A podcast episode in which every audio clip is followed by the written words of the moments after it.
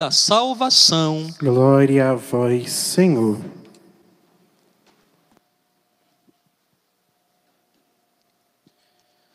Louvado seja nosso Senhor Jesus Cristo, para É sempre, seja louvado.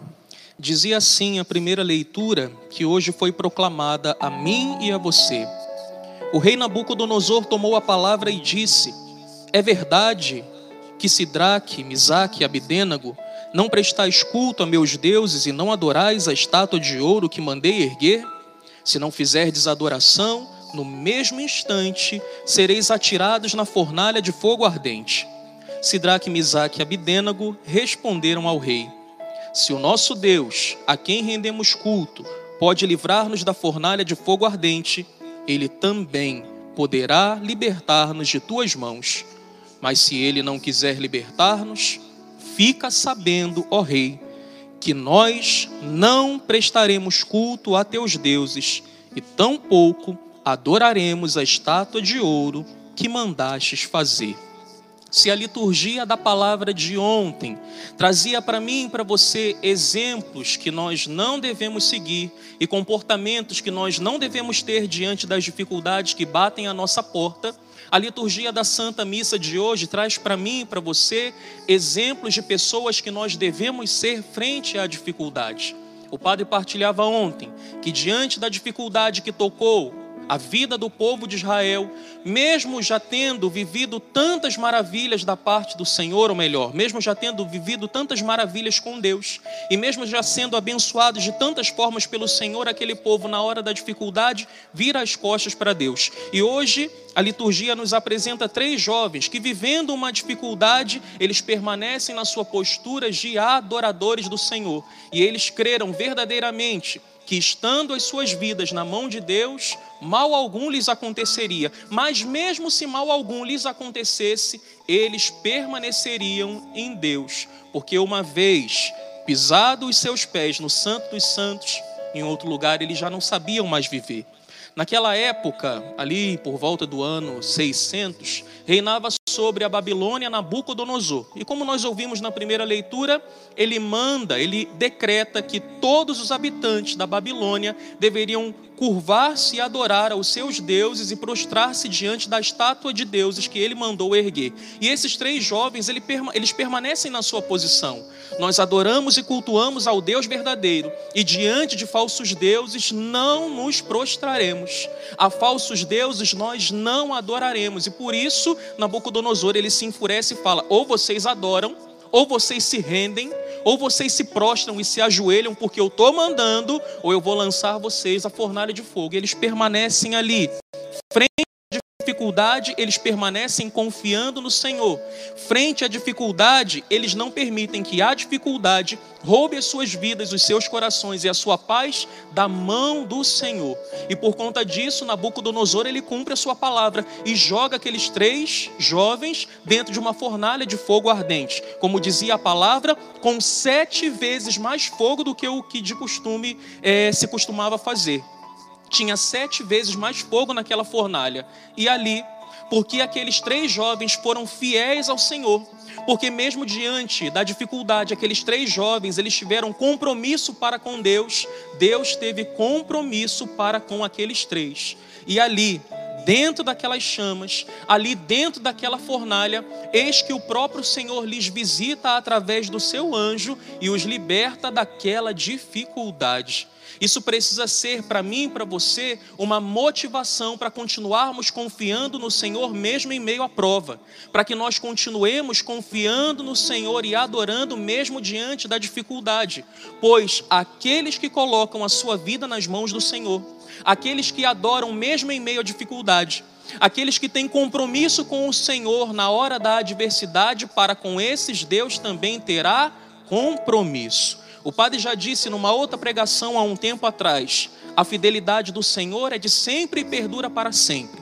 Mesmo quando nós somos infiéis para com o Senhor, Ele permanece fiel a nós. Mas compromisso, Deus só tem com quem tem compromisso com Ele. E porque aqueles três jovens tiveram compromisso com o Senhor, mesmo na hora da prova, Deus teve o compromisso de enviar o seu anjo, Deus teve o compromisso de intervir no meio daquela situação difícil, Deus ele teve compromisso para com Sidraque, Misaque e Abidênago e os liberta daquelas chamas. E a glória de Deus foi tamanha naquele momento. Deus ele se revelou de uma forma tão intensa a um Deus de perto e não de longe, que Nabucodonosor, vendo aquilo, pasmo com a intervenção de Deus na vida daqueles três jovens, ele se põe a louvar e bendizer o nome do Senhor. Ele diz na primeira leitura: Bendito e louvado seja o Deus de, Sidra, de Sidraque, Misaque e Abidênago. Ele se põe a louvar a Deus. Tudo bem que o coração daquele homem não se converte.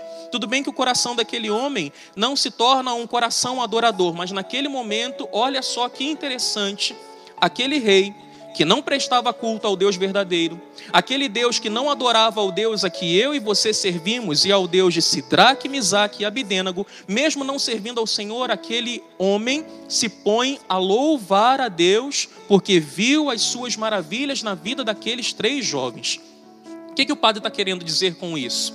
Que as dificuldades que acometem a nossa vida, que as dificuldades que batem a nossa porta e vêm nos visitar, ela tem o propósito de fazer com que a glória de Deus se manifeste.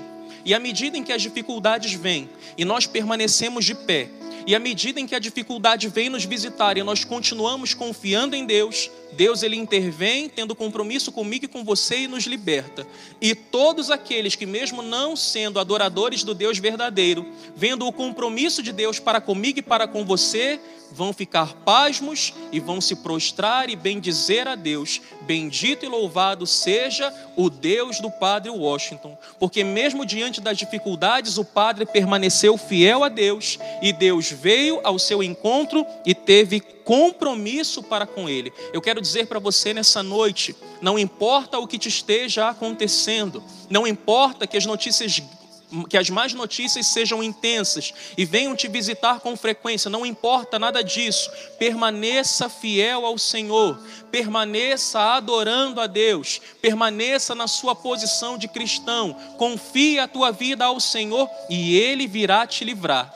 E aqueles que são teus inimigos, aqueles que não cultuam ao seu Deus, aqueles que não servem ao nosso Deus, ficarão pasmos e bendirão a Deus pelos benefícios que Ele vai nos conceder à nossa vida. Permanece fiel, permanece fiel, tenha compromisso com o Senhor e a mesma coisa, da mesma forma como Deus livrou a esses meninos, a esses jovens, Deus vai livrar você também.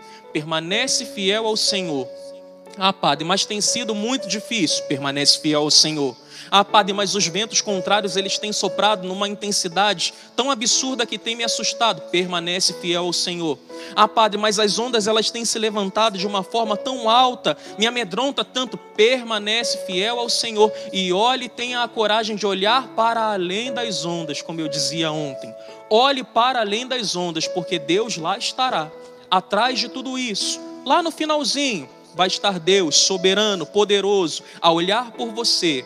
Lá vai estar Deus todo-poderoso a cuidar de você e chamando pelo teu nome, dizendo: Meu filho, não se esquece, a onda está mais alta que eu, mas eu sou soberano sobre todas as coisas e estou daqui a te olhar e a cuidar de você. E cuidando eu de você e da sua vida, mal algum vai te destruir. Continua fiel ao Senhor continua fiel na hora da prova, continua adorando, continua orando, continua, continua, segue em frente, não desiste, continua, e nosso Senhor vai ser fiel a você. E porque você vai ter compromisso com o Senhor na hora da dificuldade, nosso Senhor vai ter compromisso com você também. Amém? Amém. Com certeza você me respondeu. Agora eu vou falar de novo e você vai responder um amém bem forte, bem pulsante aí da tua casa. Continua fiel ao Senhor mesmo na hora da dificuldade. Continua fiel ao Senhor mesmo na hora da prova. E Ele vai continuar sendo fiel a você. E tendo compromisso com o Senhor na hora da dificuldade, Ele vai ter compromisso com você. Amém? Amém. Segue em frente. Continua. Não se apavore. Não se amedronte. Não se desespere da sua vida cuida o Senhor. No barco da sua vida está o Senhor. E agindo Ele, ninguém o impedirá. Deixa o Senhor cuidar de você. Se coloque nas mãos dele, ainda que esteja difícil.